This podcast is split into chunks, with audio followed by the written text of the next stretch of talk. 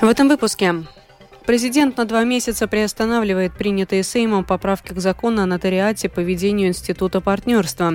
Число пострадавших в ДТП в Марубском крае выросло до 19 человек. Число сторонников референдума о распуске 14-го Сейма приблизилось к 20 тысячам. Теперь подробнее об этих и других событиях.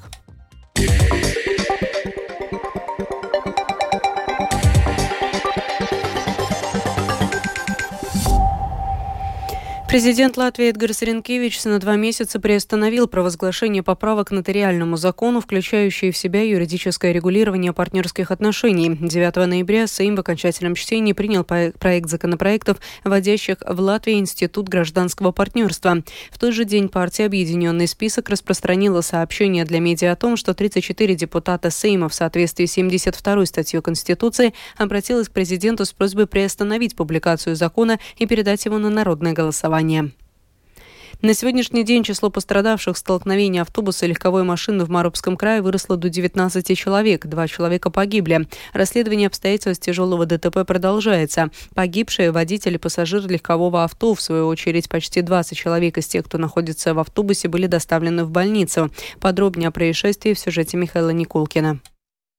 В соответствии с информацией, которой в эфире латвийского телевидения поделились медики, среди пострадавших в автобусе с относительно легкими травмами были госпитализированы трое детей и водитель. В свою очередь взрослые в большинстве получили травмы средней тяжести, а травмы двоих пострадавших были оценены как очень тяжелые. Подробнее о произошедшем рассказала представитель госполиции Лина Богдане.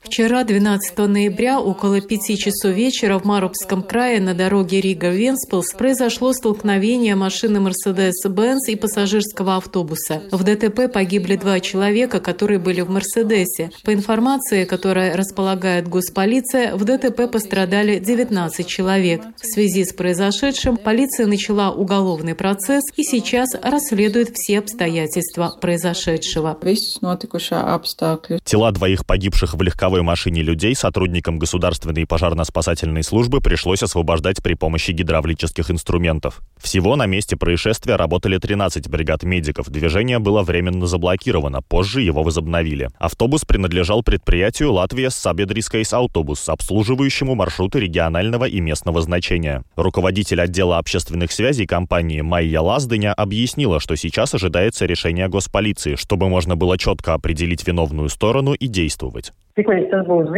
Как только это станет известно, пассажиры смогут обратиться к нам, так как у нас есть обязательное правовое страхование, которое поможет покрыть все медицинские издержки. Но в любом случае мы поможем каждому пассажиру, который пострадал в этой трагической аварии, предоставив информацию. Так что мы абсолютно точно будем работать с каждым. Первая информация к нам уже поступает, и несколько пассажиров, которые находились в автобусе, уже задают вопросы. Так что мы уже предоставляем информацию информацию, но сейчас нам нужно дождаться решения полиции.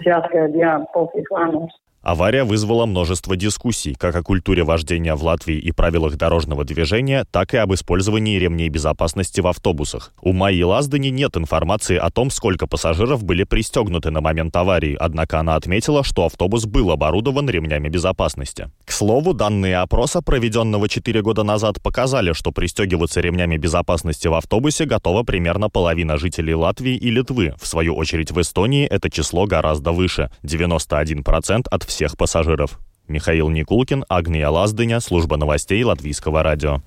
Министерство образования и науки совместно с органами местного самоуправления проведет картирование изменений в сети учебных заведений, но карта не будет обнародована во избежание тревоги в обществе. Парламентский секретарь Министерства внутренних дел Силвия Рейнберга заверила депутатов Сейма, что по поводу этого было проведено несколько встреч с партнерами по сотрудничеству. За проведение референдума о распуске Сейма менее чем за четыре дня подписались приблизительно 19 э, 800 человек, свидетельствует информация, опубликованная на портале Латвия ЛВ. Сбор подписей может занять один год. Для проведения референдума под инициативой должны подписаться не менее 10% избирателей или 154 241 гражданин Латвии, достигший возраста 18 лет.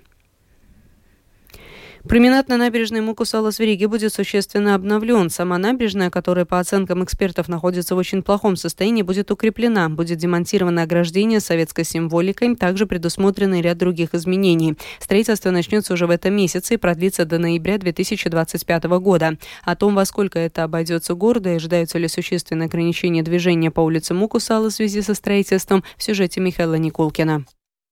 В этом году в Риге начнется большая перестройка набережной Мукусалос. В рамках проекта планируется укрепить деградировавшую набережную, благоустроить окрестности и построить пешеходный мост под каменным мостом. Кроме того, будет ликвидирована советская символика на ограждениях набережной. Сроком начала работ установлено 5 ноября. С этого числа официально начинается процесс исполнения условий для строительства. Никаких изменений в проекте не происходило, и все идет по плану, рассказал службе новостей Латвийского радио глава управления развития публичной инфраструктуры Рижской думы Мартинш Слимбахс.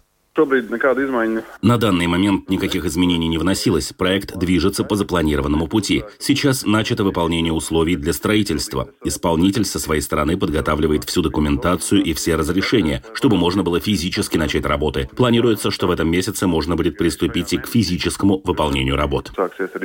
Изменений нет и в изначальном плане финансирования проекта, отметил Слимбахс.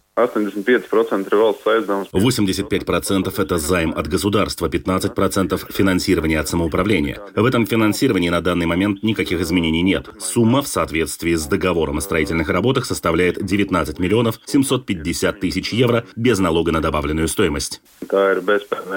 Глава управления развития публичной инфраструктуры города также рассказал, что существенных ограничений движения транспорта по набережной Мукусалос не предвидится, так как большинство работ будут вестись вне проезжей части. Ограничения дорожного движения могут возникнуть лишь на участке от Каменного до железнодорожного моста. Там будут обустроены стоянки и заменен асфальт, однако это, вероятнее всего, произойдет уже в следующем году, рассказал Мартинш Слимбахс. Запланированные на этот год работы связаны именно с укреплением укреплением набережной Мукусалас. Это установка забора и сетки и другие работы, связанные с гидростроительством. Соответственно, все строительство, связанное с дорожными работами и обновлением дорожного покрытия, будет проводиться только после постройки коммуникаций. Движение по променаду при этом может быть закрыто для пешеходов. На набережной будут демонтированы ограждения с советской символикой. В Рижской думе заверили, что пешеходное сообщение будет перенаправлено так, чтобы все могли попасть в пункт своего назначения, и все будет подготовлено заранее. Окончание всех строительных работ на променаде Мукусалыс запланировано на 30 ноября 2025 года. Михаил Никулкин, служба новостей Латвийского радио. В Даугавпилсе с 2015 года действуют правила для людей с ограниченными возможностями, чтобы сделать их жизнь комфортнее. В первую очередь это касается установки пандусов или переоборудования квартиры для удобного перемещения при поддержке самоуправления. Как часто даугавпилчане пытаются сделать свою жизнь комфортнее, насколько это просто, подробнее в сюжете Сергея Кузнецова. Член Даугавпилской комиссии по здравоохранению владелец компании «Атромед», перевозящих людей, у которых ограничены возможности передвижения, Андрис Онзулс отмечает, что одно время было трудно установить пандус или подъемник в подъезде, так как требовалось согласие больше половины жильцов дома. Обойти всех жителей в подъезде, в доме, это было практически нереально. Потом от этого, слава богу, эту норму убрали, облегчило тот процесс переоборудования или установки чего-то нового в доме в подъезде. Руководитель общества для людей с проблемами передвижения «Илгас» в Даугавпилсе Анна Станкевич отмечает, что обычно удавалось собрать подписи жильцов на установку пандуса или подъемника, когда эта норма еще существовала в правилах. Хотя были случаи, когда переговоры затягивались. У нас было один раз на Ятнику такое, что соседи не находили понимания, но мы со стороны общества шли, убеждали людей. Есть, которые не понимают этого, говорят, мешать будет. Но надо просто людям объяснить нормально, и все понимают.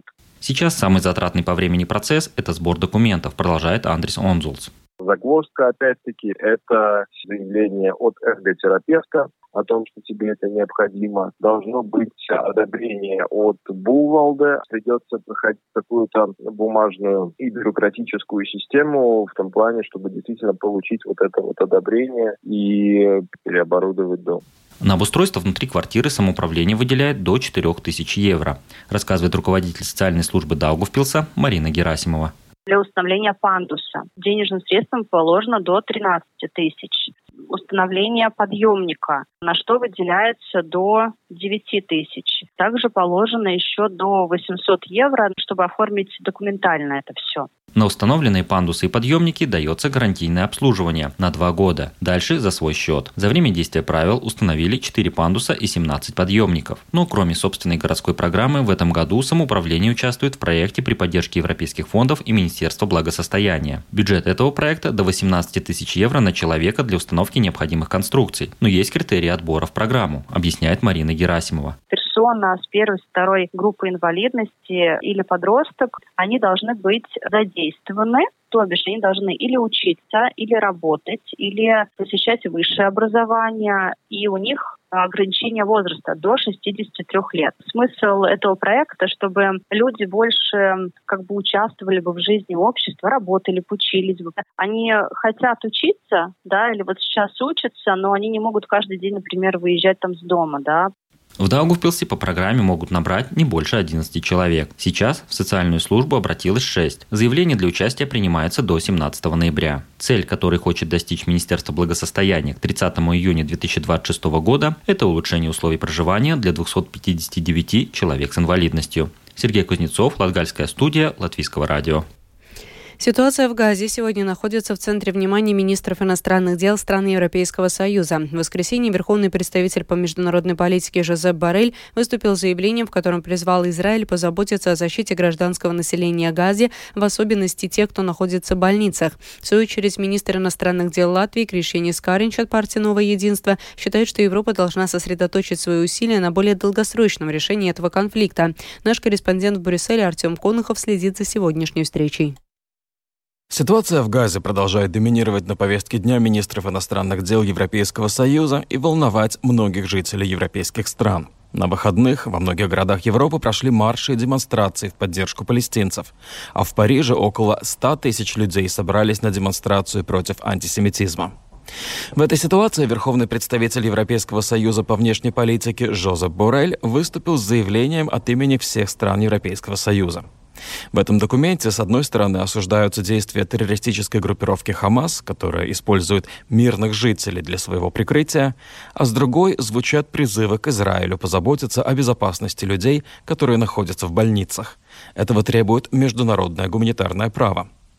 В свою очередь, министр иностранных дел Латвии Кришьян Искаринч от партии «Новое единство» в понедельник в Брюсселе отметил, что Европа сможет сыграть более важную роль в решении этого конфликта, если будет концентрировать внимание на создании двух государств – Палестины и Израиля.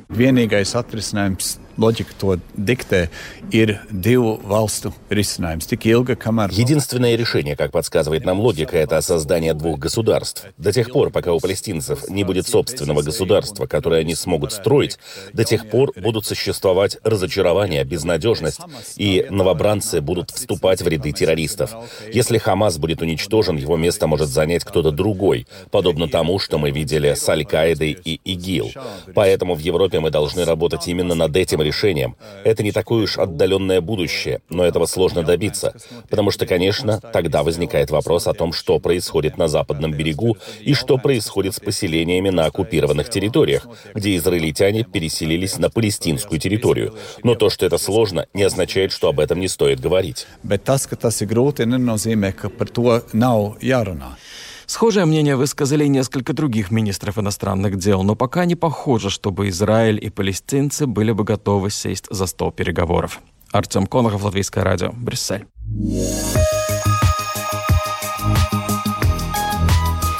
О погоде в завершении. Предстоящей ночью по Латвии будет пасмурная погода повсеместно. Дождь, на северо-востоке мокрый снег. В некоторых районах образуется туман с видимостью от 500 до 1000 метров. Дороги местами будут скользкими, ветер западный, юго-западный до 6 метров в секунду. Температура воздуха ночью по стране от минус 1 до плюс 4 градусов. И днем будет облачно, преимущественно на севере страны, временами осадки. Дождь, а видимо мокрый снег. Ветер слабый. Температура воздуха днем по Латвии от плюс 1 до плюс 6 градусов. В Риге в основном облачно, вероятно ожидается небольшой дождь, ветер слабый. Ночью в столице ожидается плюс 2, плюс 3 градуса, днем плюс 4, плюс 5. Медицинский тип погоды второй благоприятный. Это была программа сегодня в 19-13 ноября. Продюсер выпуска Дмитрий Шандро провела Екатерина Борзая. В Латвии 19 часов 15 минут.